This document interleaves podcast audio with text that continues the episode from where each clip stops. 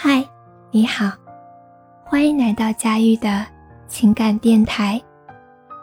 这里是一个有温度的疗伤树洞，你所有的心事都可以对我说。希望在每一个睡不着的夜晚，我的声音可以温暖你。我曾听过这样的一个故事。女孩有个不交好的死对头，总是喜欢在背后说她的不是。刚认识的几个朋友被八卦洗脑，也就相信了这些谣言。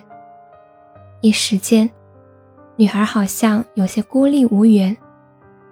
但是，她没怎么把这些小事放在心上，依旧过着自己的日子，还认识了一个很棒的男生，谈起了恋爱。此时，他的死对头不开心了。他想要的就是女孩被大家孤立，他怎么还摊上朋友了？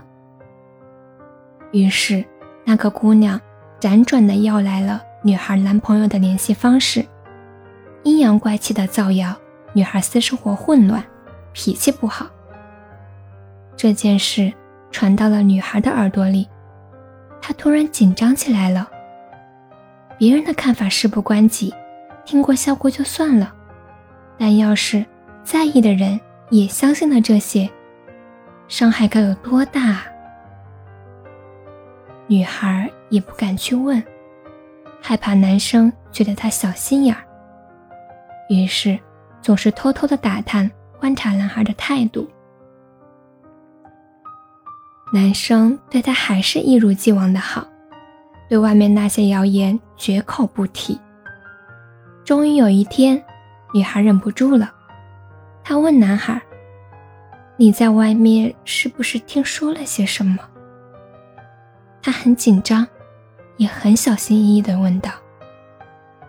男孩摸了摸女孩的头，说：“我相信你。我特别羡慕这个故事里的女孩，对一个人产生好感。”也许只是一瞬间的事，但当你愿意去全身心相信一个人，你一定在心里的某一处，对他敞开了一扇门。